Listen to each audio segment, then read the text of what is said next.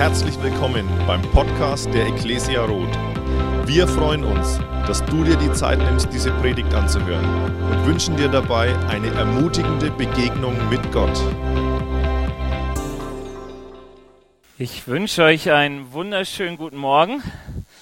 Für die, die mich nicht kennen, ich bin Benny, der Pastor hier. Und äh, ihr dürft auch gerne mal euren Nachbarn oder eure Nachbarin oder Hintermann und Vordermann, Frau, mal guten Morgen heißen. Nehmt euch doch mal wahr. Sehr schön, dass du hier bist. Wir gucken ja heute Morgen auf fast 364 Tage des letzten Jahres zurück. Ähm, ich weiß nicht, ob du noch weißt, was du dir am Anfang des Jahres vorgenommen hast, was in diesem Jahr anders laufen soll. Vielleicht hast du dir gesagt, ich muss mal wieder einen Gottesdienst besuchen und es fiel dir heute Morgen ein und du bist hier. Glückwunsch. Das war die letzte Chance in diesem Jahr. Ähm, vielleicht hörst du auch später die Predigt dann und merkst, ups. Aber wie es auch sei, ich weiß auch nicht, mit welcher Erwartung du in dieses Jahr gegangen bist und ob du gesagt hast, ja, passt oder passt nicht, ob du sagst, 2018 ist mein Jahrgang, das ist der beste Wein in meinem Leben bisher oder ob du sagst, es ist irgendwie nichts geworden. Ich glaube, dass das Jahresende immer gut ist, mal so Revue passieren zu lassen, mal drüber nachzudenken und so gucken, was ist eigentlich passiert und was ich viel wichtiger finde, Gott mit hineinzunehmen.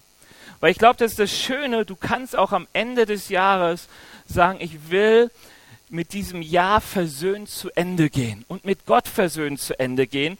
Ich, ich möchte in Dialog treten mit Gott und am Ende dankbar dafür sein, was er mir so gegeben hat.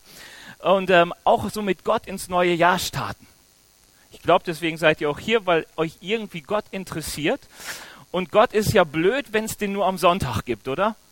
Es ist ja irgendwie schade, wenn man nur denkt, ich muss immer in die Kirche gehen, um Gott zu erleben, sondern eigentlich, worum es uns geht, auch als Gemeinde, ist, dass äh, Gott real ist in deinem Leben 365 Tage im Jahr. Ähm, selbst bei Schaltjahren dann 366 und ähm, 24 Stunden, dass du, dass du ein, ein Leben mit ihm führst, ähm, wo er gegenwärtig ist. Und deswegen sollte es mir heute und nächsten Sonntag ums Gebet gehen. Und zwar um Gebet, das alles verändert. Ähm, weil ich glaube, dass Gebet äh, Kraft und Lebensquelle sein sollte, Ort der Gottesbegegnung, des Trostes und der Veränderung, ähm, ein Ort, wo geistliche Dynamik und Tiefe entsteht. Und ihr denkt jetzt vielleicht an euer Gebetsleben und ja, es fällt manchmal schwer, so den Zugang zum Gebet zu bekommen, der, der eine Leidenschaft erweckt, wo man sagt, nee, ich muss nicht, ich will. Ähm, aber ich glaube, es ist so wichtig, dass wir einen Zugang zum Gebet bekommen und dass wir einen Zugang zu Gott bekommen. Und deshalb heute Morgen, wie kann ich Gott in mein Jahresende hineinnehmen im Gebet und am 6. Januar? Wie kann ich in Zukunft mit ihm leben? Dass ich viel vom Leben habe und lange glücklich bin. So sagt es der Psalm 34, über den soll es heute und nächste Mal gehen.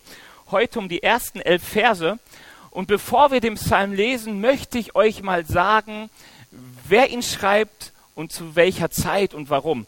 Also die Bibel sagt uns im ersten Vers ein Psalm Davids aus der Zeit, als er sich vor Abimelech wahnsinnig stellte und dieser ihn wegschickte. Also die Bibel sagt uns, das ist ein Psalm aus dem Leben Davids, ähm, und zwar nachdem er sich wahnsinnig gestellt hat und damit irgendwie durchkam. Äh, ich weiß nicht, ob ihr schon mal von König David gehört habt, ist eine relativ bekannte Figur. Wer mal über ihn lesen möchte, der kann die Bibel 1 Samuel 16 aufschlagen und dann einfach mal anfangen zu lesen. Viele, viele Kapitel, dann wird man viel über David lesen. Und man liest da zum Beispiel, dass er ein junger Knabe war, wahrscheinlich noch nicht volljährig, ähm, als er zum König gesalbt wurde. Also da kam ein mächtiger, wichtiger Mann des Landes zu ihm nach Hause, sagte, hier, Papa Isai, stell mal alle deine Söhne auf. Und Papa Isai stellte sieben Söhne auf und äh, dieser Mann guckte, wer könnte der nächste König sein, fand ihn nicht und fragte ihn, sag mal, hast du noch jemanden? Und der meint, ja, der Jüngste, der ist nicht so wichtig, das ist ja noch klein und überhaupt im Fell. Und er meinte, nee, den musst du holen. Und er holte ihn und er wurde zum König gesalbt. Ähm, dann lesen wir, wie er eine sehr bekannte Geschichte, Goliath besiegte, den Riesen, wie Saul ihn gut fand, an seinen Hof holte, wie er musikalisch war, die Harfe spielte und dieser König Saul genoss es, ähm, wie er die, die, die Tochter des Königs heiratete, ähm, so in die Familie des Königs hereinragt, heiratete und wie er mit den Feinden des Landes, mit den Philistern kämpfte und siegreich war. Und das war irgendwie ein Problem. David machte alles gut, es lief richtig gut für ihn. Und dann wurde der König eifersüchtig auf ihn. Das kennt ihr vielleicht auch, wenn ihr zu gut seid in eurem Job, ähm, dann kommen so die Neider auf den Plan, die einen das Leben versuchen schwer zu machen und das nicht so richtig gönnen, was man an Erfolgen hat.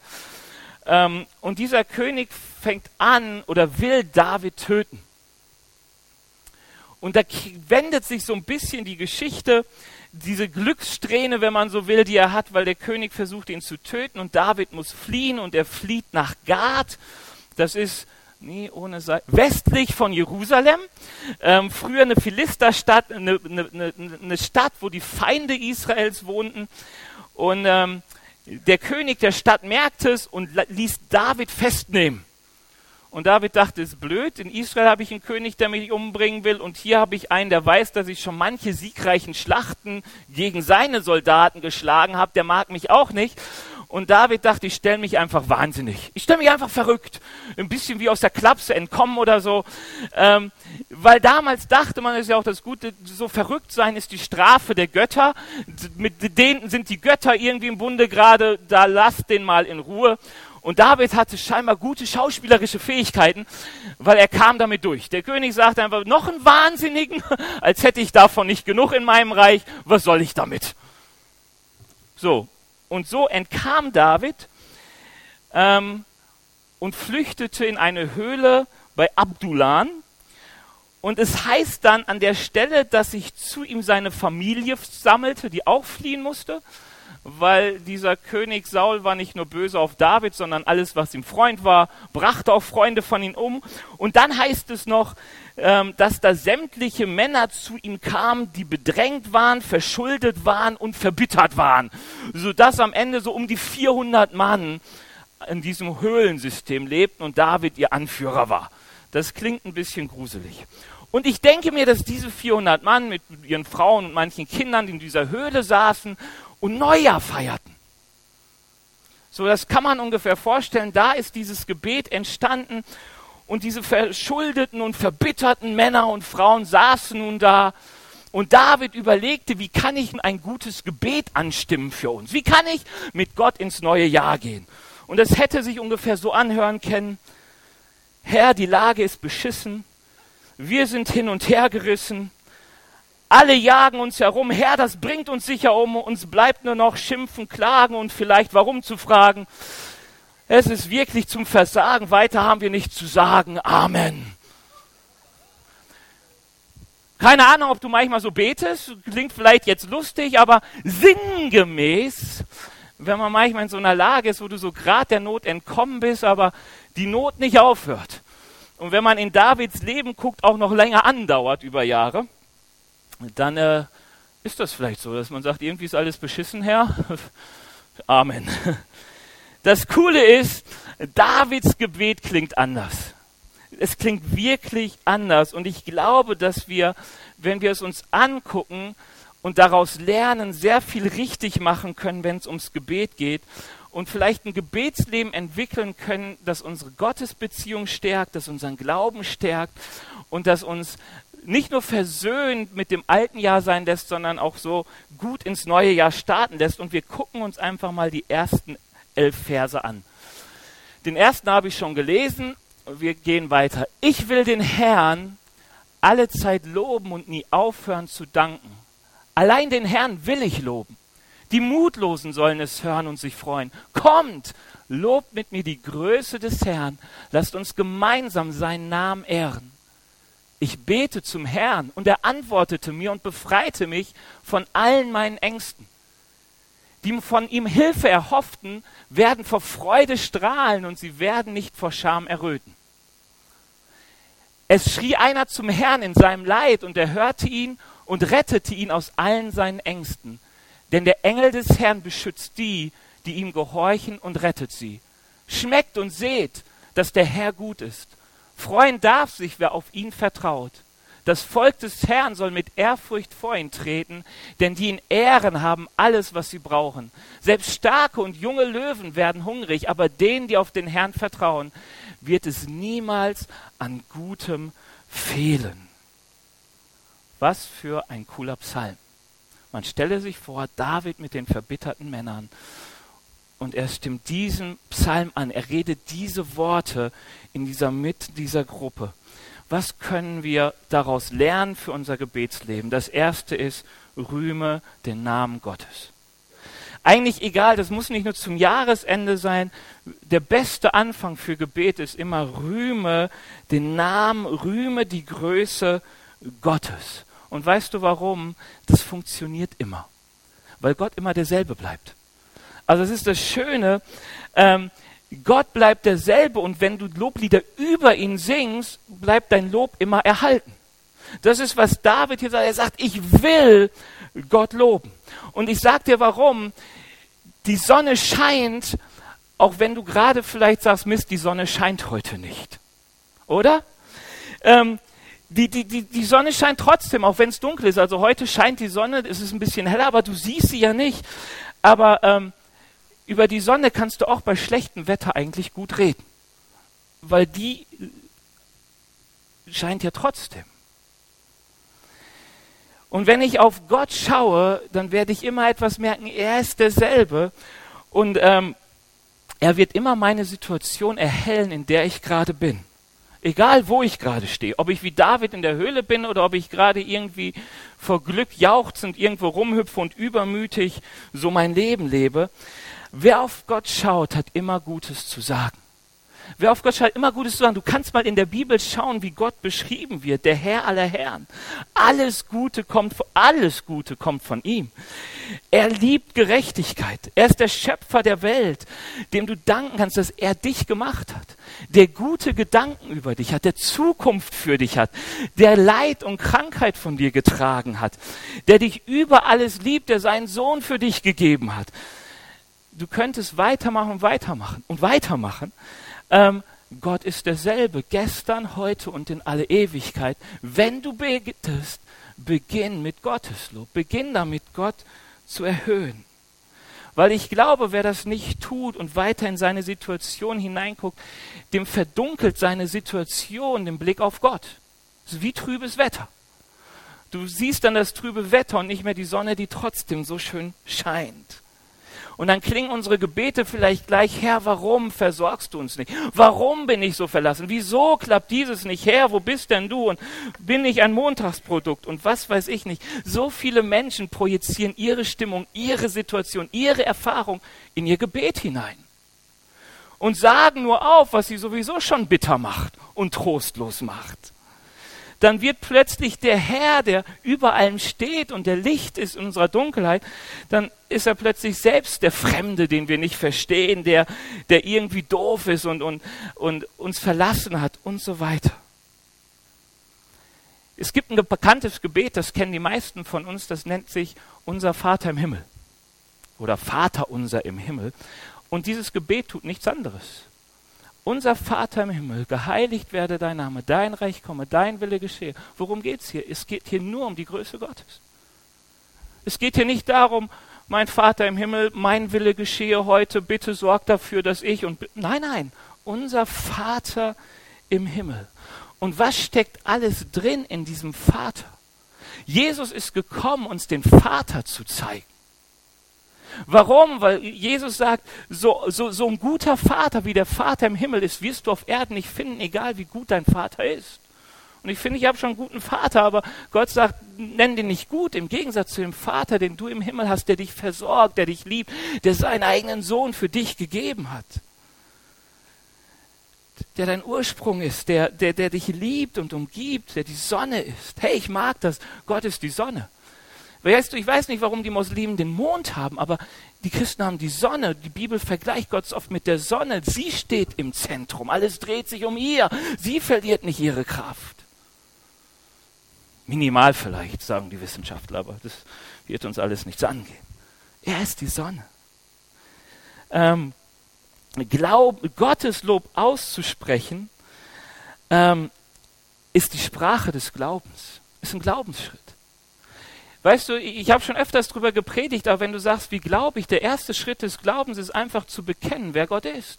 Weil vielen fällt es schwer, Gott zu bekennen, wie er ist. Weil sie sagen, ich fühle mich gerade nicht, als wäre er mein Vater. Aber wir schauen auf ihn und wir vertrauen darauf, dass Gott ist, der er ist. Dass er der bleibt, der er früher war. Ich lobe ihn für sein grenzenloses, großzügiges Wesen, für, für, für, für, für den, der er für mich ist, für meine Hilfe. Ich hebe meine Augen auf zu den Bergen. Woher wird mir meine Hilfe kommen? Meine Hilfe kommt von dir. Ich hebe meine Augen auf. Gottes Lob zieht nach oben, es reinigt und veredelt. Und es glaubt mir, es reinigt und veredelt auch dein Jahr 2018. Gott einfach zu loben für den, der ist. Und ich sage dir etwas, wir fühlen uns oft nicht nach Gottes Lob, wir entscheiden uns für Gottes Lob. Wenn du das mal siehst in dieser Stelle, ich will, ich will den Herrn, nicht ich fühle mich danach. Oder es wäre schön, wenn jetzt mein Herz jubelt und ja, nein, ich will den Herrn loben. Und dann kommt irgendwas, das mutet ja schon fast an. Die Mutlosen sollen es hören. Ich weiß nicht, wie es dir geht, wenn da so ein jubelnd springender Typ herkommt und du bist mutlos. Dann denkst du doch, Mann, hat der geraucht oder so, kann er nicht woanders hingehen? Irgendwie, ich kann das im Moment nicht hören, ich fühle mich überhaupt nicht nach Jubel und so, diese überflächlichen Typen, die kennen das Leben gar nicht richtig, die, was weiß ich nicht. Aber David sagt dir, nein, die Mutlosen, ihr hier, ihr Bedrückten in der Höhle, ihr Verschuldeten, ihr Ausgegrenzten, hört mein Lob und stimmt mit ein.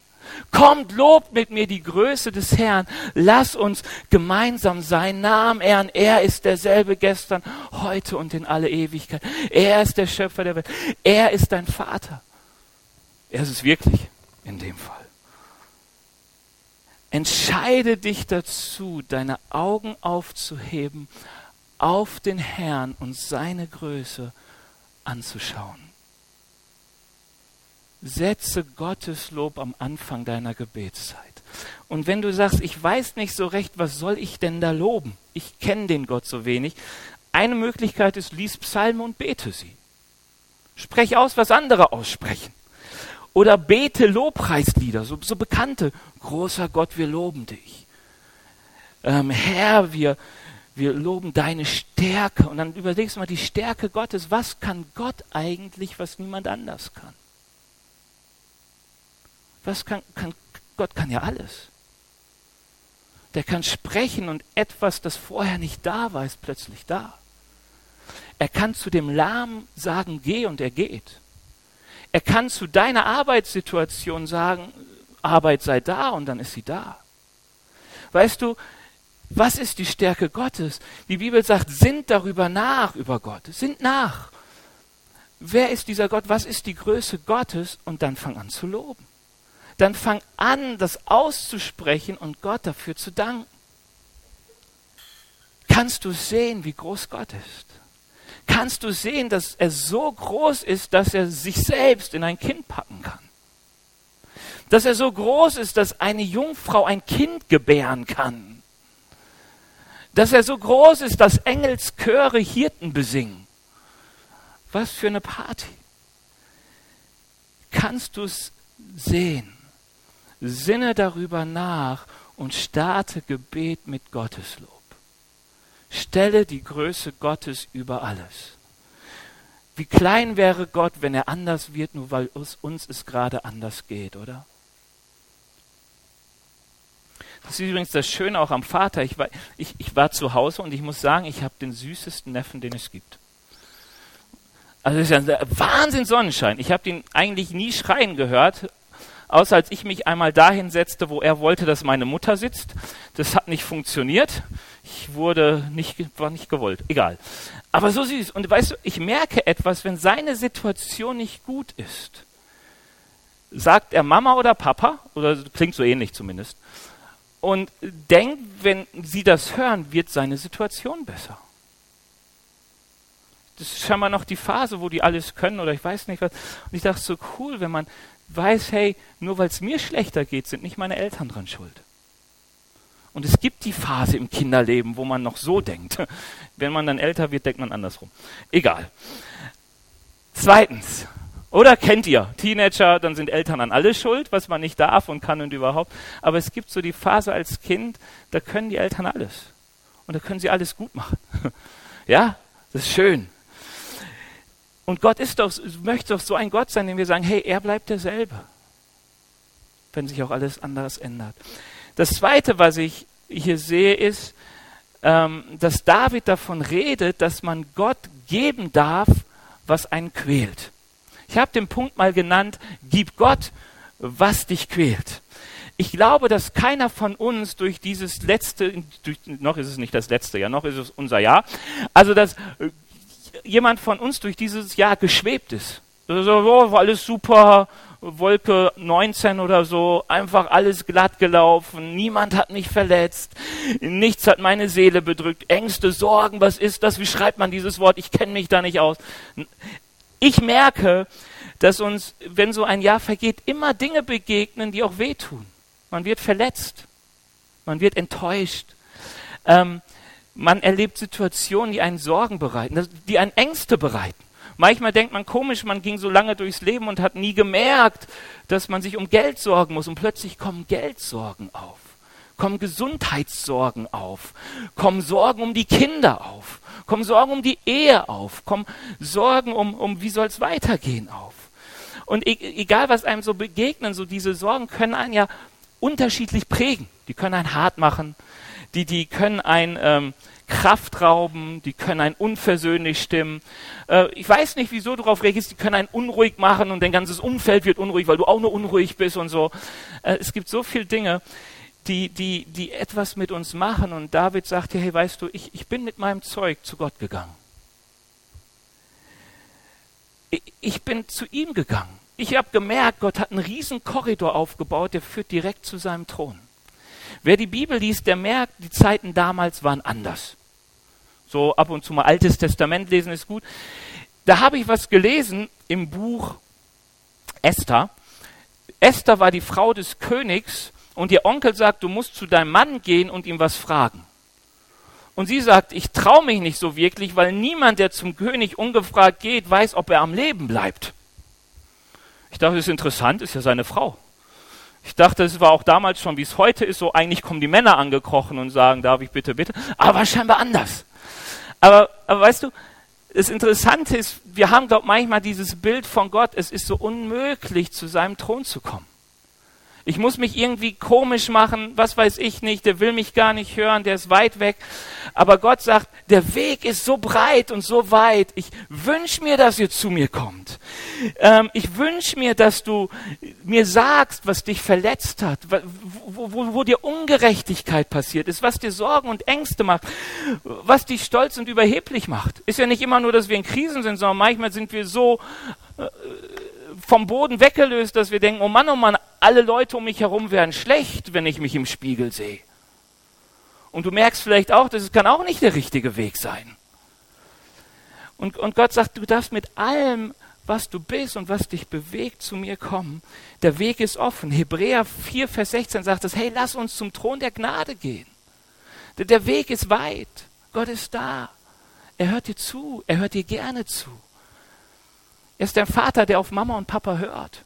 Auf beides. Und ich glaube, manchmal vergessen wir unser Leid wirklich mit Gott zu teilen. Du kannst ja mal so überlegen, was dir so zugestoßen ist, was dich bewegt hat, geängstigt hat, geprägt hat in diesem Jahr.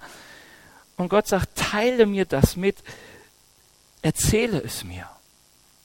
Und ich glaube, wir machen manchmal zwei Dinge falsch oder es sind zwei Dinge sehr wichtig zu beachten. Das eine ist, willst du die Dinge, die du erzählst, wirklich loswerden? Also, dass, sie, dass, dass es anders wird, wenn du aufgehört hast zu erzählen. Warum sage ich das? Ich bin ja Pastor und dementsprechend auch so seelsorgerlich tätig. Und ich erlebe immer wieder, dass es Menschen gibt, die lieben es, ihre Geschichten mir zu erzählen und sie so, wie sie erzählt wurden, wieder mitzunehmen. Weil sie dieses Selbstmitleid, in dem sie sich suhlen, so schön finden und Bestätigung dafür brauchen. Kennt ihr vielleicht auch? Ja? Das sind die, die reinschneiden, viel erzählen, deinen Kuchen essen und wieder sind. Und das passiert dann immer wieder. Und weißt du, ich glaube, wir sind manchmal so bei Gott. Wir, wir, wir erzählen ihm alles und haben gar nicht die Erwartung, dass was passiert, sondern kotzen uns einfach nur mal aus. Aber ich glaube, wichtig ist, wenn wir Gott das erzählen, dass wir glauben, dass er etwas verändert, dass seine Antwort Befreiung heißt, seine Hilfe Freude, sein Erhören Rettung, das ist, was hier erzählt wird. Ich betete, er antwortete mir und befreite mich von den Ängsten. Er half mir und ich strahlte vor Freude. Nicht, ich, ich, ich, ich schämte mich, errötete. Ähm, ich schrie und er half mir aus meinen Nöten. Also das ist das Erste, was ich glaube. Also dass wir oft gar nicht die Dinge loswerden wollen. Das Zweite ist, dass wir gar nicht mit Zuversicht kommen. Sondern dass wir denken, hey, will Gott mich überhaupt hören? Ähm, dass wir so oft so unsicher sind. Manchmal denken, vielleicht haben wir verdient, was mich quält. Hey, vielleicht hast du es verdient, was dich quält. Keine Ahnung. Also ich weiß, viele Schmerzen, die ich als Kind erlitten habe, habe ich verdient. Da habe ich einfach nicht gehört. Ganz einfach. Oder?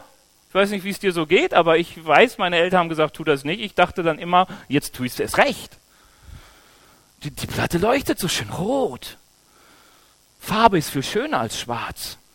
Ja? Und dann tut's weh. Und wisst ihr, das Interessante ist, meine Eltern haben nicht gesagt, ich habe Benny Pech gehabt, ne? Jetzt such dir mal selbst das Pflaster. So, sondern ich bin weinend zu ihnen hin und ich wurde getröstet. Und ich ging weinend zu ihnen. Irgendwie dachte ich, okay, die sind immer noch für mich da, obwohl ich ungehorsam war. Und ich, ich, du darfst, Gott liebt es, erwartet dich mit offenen Armen. Denk mal an den verlorenen Sohn. Der hieß verloren, weil er dumme Dinge machte, irgendwie verloren war. Und was hat ihn gerettet? Die offenen Arme des Vaters. Die offenen Arme.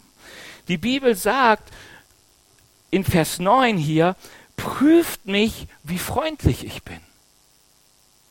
Die Bibel sagt, hey, du sollst, renn mal zu mir hin, schau mal hin, wie freundlich ich bin. Nicht wie gut deine Situation ist, sondern prüf mich, wie, wie freundlich ich bin. Wie freundlich der Herr ist. Gott will wirklich deine Sorgen haben. Jesus sagt mal, kommt her zu mir, alle, die ihr mühselig und beladen seid. Ich will euch Ruhe geben.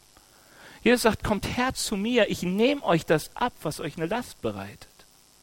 Ich will die haben. Ich glaube, dass es Glauben braucht, Gott sein Seelenleid zu klagen. Es ist Glaube, zu Gott zu kommen mit dem Vertrauen, dass sich etwas ändern wird. Dass Gott einen Unterschied macht aber er will genau dieses Vertrauen haben. Ich habe das gelernt. Wer von euch geht ab und zu mal zu Ärzten? Hals, Nasen, Ohrenarzt, Gynäkologe, keiner, also so ein Arzt halt. So. Ich habe etwas festgestellt, dass ähm, die, die, die, die, wie soll ich sagen, meine Behandlungsfähigkeit nicht immer an den Künsten des Arztes liegt, sondern an dem Vertrauen, das ich zu dem Arzt habe. Also ich gehe manchmal zu Ärzten, gehe raus und denke, die haben mir nicht zugehört. Die wirken so, als hätten die überhaupt keinen Plan. Google sagt was anderes als der. So, und der Einfluss, der dieser Arzt auf die Gesundheit meines Lebens hat, ich würde sagen, ich nehme alles wieder mit und gehe woanders hin. Und dann gibt es die, da gehe ich rein und denke, Mann, der hat mir zugehört. Der versteht sein Handwerk, der weiß, was ich habe. Und die Hälfte der Last liegt bei ihm auf dem Schreibtisch oder auf dem Behandlungstisch oder wo auch immer. Und der einzige Punkt ist mein Vertrauen. Vielleicht ist das der schlechtere Arzt. Ich glaube, der Arzt, wo Ellie hingeht, hat mal gesagt, weil Ellie sagt, ja, sie kann ja auch jetzt da arbeiten, wenn er Hilfe braucht. Sie ist Schauspielerin. Und er, ja gut, mit Zuhören hast du schon das meiste des Jobs getan. Dann empfiehlst du noch Trauben zu bauen, ist alles fertig. Weißt du, ich glaube, so ist, ist jemand Arzt, ich wollte euch nicht beleidigen, ihr macht einen guten Job und ich weiß, es ist viel mehr, dafür muss man lange studieren. Aber ich glaube, dass es oft so bei Gott ist, weshalb wir nicht zu ihm kommen, weil wir gar kein Vertrauen haben, dass er sich auskennt mit dem, was wir haben. Ich will dir sagen, Gott kennt sich aus. Weißt du, das ist eigentlich, was wir machen, wenn wir das Vaterunser beten und wir sagen, geheiligt werde dein Name, dein Reich kommen und so weiter. Was ist das nächste? Dann bringen wir ihm unsere Not. Unser täglich Brot gib uns heute. Und vergib uns unsere Schuld. Wie auch wir vergeben unseren Schuldigern. Ja, Sachen beruhen manchmal auf Gegenseitigkeit. Und führe uns nicht in Versuchung. Hey, die Versuchung drückt manchmal, die Schuld drückt, die, die Sorge um das tägliche Leben. Gott sagt, ich will es haben, bringt es mir. Was siehst du, wenn du in deiner Not den Blick auf Gott wendest? Einen väterlich liebenden, hilfsbereiten Gott, einen desinteressierten, kühlen Gott? Ich kann dir nur empfehlen, bete, fang dein Gebet an mit Gottes Lobpreis, seine Größe und dann bring ihn deine Sorgen. Und das Letzte, was wir hier sehen, und dann bin ich auch zu Ende, ich habe es mal genannt, danke für die Güte und Treue Gottes. Weißt du, Gott zeigt seine Güte und seine Treue. Hast noch ein bisschen Zeit, Christian? Ich habe ich, ich ich hab nur gesagt, das ist der letzte Punkt, aber. Also,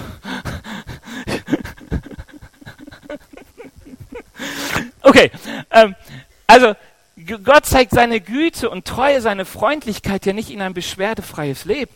Das denken und hoffen wir manchmal. Wir hätten gerne so einen Gott, der uns dient in allem.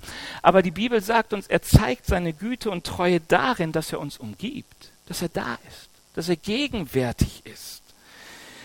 Gott ist da in den Tälern und in den Höhen unseres Lebens. Ähm, so, so, so steht es ja hier, der Engel des Herrn beschützt die, die ihm gehorchen, er rettet sie. Schmeckt und seht, dass der gutes Freund darf sich, wer auf ihn vertraut, das Volk des Herrn soll mit Ehrfurcht vor ihm treten. Denn, ihn ehren, denn die ihn ehren, haben alles, was sie brauchen. Die ihn ehren. Stell das Lob am Anfang. Ehre Gott. Selbst starke und junge Löwen werden hungrig, aber die auf den Herrn vertrauen, niemals wird ihnen Mangel haben an Guten. Gott wird dir immer geben, was du brauchst. Er wird immer da sein. Er ist immer für dich da. Du Herr bist alles, was ich brauche. Es gibt so Lobpreislieder, die wir manchmal singen. Und weißt du, danke ihm für seine Treue, dass er da ist. Und ich glaube, dass dieser Dank manchmal schmerzhaft ist, wenn er erleben muss, dass Gott ja da war, auch in der schmerzhaften Situation. Weißt du, ich glaube, dass es für mich ist das ein Trost in den schmerzhaftesten Momenten deines Lebens, wo du denkst, wo war Gott da? Gott war da und ich glaube, er hat mit dir geweint. Ich habe irgendwo in meinem Sammelsurium eine Predigt, die heißt die Tränen des Vaters, weil die Bibel uns so oft davon berichtet, wie Gott über diese Welt weint und wie er traurig ist über den Zustand. Und ich weiß, wenn du Schmerz über deine Situation empfindest, du hast einen Gott, der mit dir ist und mit dir weint. Deswegen sagt die Bibel manchmal, weint mit den Weinenden, weil Gott ein Gott ist, der mit uns weint, der das Leid mit uns teilt, der sagt, ihr müsst da durch, weshalb auch immer, aber er ist nicht weg, sondern er ist da. Manchmal kann Lob demütig machen, ähm, weil du erkennst, hey, wie gut Gott hat das gelenkt. Wie oft preisen wir manchmal uns und dann loben wir den Namen des Herrn und merken, boah, er ist so groß, ich bin so klein. Hey, weil er gelenkt hat, weil er da war. Manchmal kann er ruhig machen. Ich bin nicht allein. Ich bin nicht allein. Ich habe die Hand, mit der ich durchs Leben gehe. Es macht doch so viel aus. Ob ich in einem fremden Ort bin, allein, ob ich an einem fremden Ort bin, der mir nichts sagt, der mir Angst macht, aber ich merke, da ist jemand bei mir. Eine Hand, die ich packen kann. Manchmal kann der Dank um Gottes Gegenwart so befreiend sein. So befreiend zu wissen, eigentlich habe ich keinen Plan, aber er ist da. Ich glaube, dass uns manchmal dieses Gebet, Gott zu danken für seine Gegenwart, auch wenn sich die Umstände nicht geändert haben, manchmal schwerfallen, weil wir A, die Erwartung haben, dass wenn wir beten, Gott sofort unsere Umstände ändern muss, oder die Erwartung haben, dass nicht gleich etwas passiert. Das eine, was ich glaube, ist, Gebet hat immer das Ziel, dass gleich etwas passiert. Hey, ich gehe nicht ins Gebet mit der Erwartung, dass nichts passiert. Und zwar gleich. Die Bibel sagt immer, Gott hört gerne, mehr noch als mein Vater, mehr noch als meine Mutter. Und ich glaube, dass Gott handeln will, sofort. Die Bibel sagt uns Folgendes, sorgt euch um nichts. Sorgt euch um, das ist schwierig, aber sorgt euch um nichts, sondern betet um alles. Also wenn du merkst, ich mache mir Sorgen um etwas, sagt die Bibel, äh, nicht Sorgen machen, gleich vor Gott bewegen. Er ist der Große, Herr, das sind meine Sorgen. Und dann folgendes, sagt Gott, was ihr braucht und dankt ihm. Und dann die Antwort. Ihr werdet Gottes Frieden erfahren, der größer ist, als unser menschlicher Verstand es je begreifen kann. Sein Friede wird euer Herz und eure Gedanken im Glauben an Jesus Christus bewahren. Gebet hat immer die Perspektive, dass Gott als erstes etwas an meinem Herzen tut. Gebet hat immer die Perspektive, dass wenn ich zu Gott komme, etwas in mir verändert wird. Dass ich mit David in der Höhle sitzen kann, mit 400 verbitterten Männern und mit ihm Gott preisen kann und am Ende ein Danke Gott, dass du bei uns bist, auch wenn es uns vor 20, Tagen den Umständen nach noch viel besser ging. Was ist passiert? Sein Herz hat sich verändert. Der Frieden Gottes, die Gegenwart Gottes, dass Gott ist für mich, Gott ist mit mir, auch hier in den Tiefen. Weißt du, Gott ändert nicht gleich immer unsere Umstände, aber er ändert uns. David musste noch Jahre unter der Verfolgung Sauls leiden. Jahre. Jahre war er auf der Flucht. Sah seine Freunde nicht. Manche starben. Paulus litt sein Leben lang unter welchen Beschwerden. Wir wissen nicht welche. Wir wissen nur, dass die Paulus so ärgerten, dass er sagt, ich lobe den Herrn und hier sind meine Beschwerden und Gott sagt mir, hey, ich bin bei dir. Lass dir an meiner Gnade Genüge haben. Ich bin bei dir. Ich trage dich mit, ich leide mit, aber du brauchst das. Diesen Schmerz. Weißt du, ich will damit nicht sagen, nein, ganz im Gegenteil, ich glaube sogar, dass Gott mächtig und wundersam an unseren Umständen handeln will und darum wird es nächste Woche mehr gehen. Aber ich glaube, das Erste, was ihm wichtig ist, sind die Umstände in unserem Herzen zu ändern. Wir haben so einen schönen Satz, der, der macht Gott toll für uns, der heißt, Gott sieht nicht das Äußere des Menschen an, sondern er sieht unser Herz an. Also ist doch klar, dass Gott erst unser Herz ändern will, bevor er unsere Umstände ändert. Weil er sieht ja auch erst darauf. Und er will uns zeigen und gewiss machen, wie gegenwärtig es ist. Deswegen preise ihn für seine Gegenwart. Preise ihn für die Engel, die dich umlagern, für die Güte, für die Großzügigkeit, für die Versorgung, für den Beistand, für die Hilfe, die Freundlichkeit, die Treue. Dass alles Gute von ihm kommt. Das Vaterunser wird beschlossen mit diesem, denn dein ist das Reich und die Kraft und die Herrlichkeit in Ewigkeit. Amen. Ich glaube es ganz gewiss, weil alles dein ist und was dein ist mein. Gott war und ist dieses Jahr bei dir. Davon bin ich gewiss. Und wenn du versöhnt mit diesem Jahr ins nächste gehen möchtest und mit Dank im Herzen und abgeschlossen, dann suche Gott morgen, heute Abend, gleich und, und probier das mal aus. Fang mal an mit Lob für das, wer er ist. Dann bring mal die Sachen, die dich noch quälen, die du nicht verstehst, deine Sorgen und dann danke Gott für seinen Beistand. Das ist eine Glaubenshandlung. Alles Gebet ist Glauben, aber deswegen ist Gebet so was Schönes, weil Glauben Leben freisetzt. Hey, in dem Psalm kommt noch später, das hören wir nächstes Mal, dass, dass der Psalm sagt, hey, ich will euch lernen, wie ihr ein langes, glückliches Leben haben könnt. Das hat was mit diesem Gebet zu tun. Christian, jetzt darfst du gerne nach oben kommen. also, Rühme den Namen Gottes, gib Gott, was dich quält. Danke für die Güte und Treue Gottes. Lass das doch mal dein Neujahresgebet sein oder wie auch immer du ins neue Jahr rutscht. Nimm Gott mit. Lass Gott der Schlusspunkt in 2018 sein. Es ist so gut, Frieden in ihm zu haben und Gott will uns seinen Frieden schenken. Ihr dürft mal aufstehen. Ich will mit euch beten und dann werden wir noch ein sehr cooles Lied singen. Das ist auf Englisch. Aber es heißt, so auf Deutsch übersetzt, dass ich nicht länger Sklave meiner Ängste bin. Oder? Also korrigiert mich. Ähm, dass ich nicht länger meiner Sklave meiner Ängste bin, sondern dass ich befreit bin durch Gott.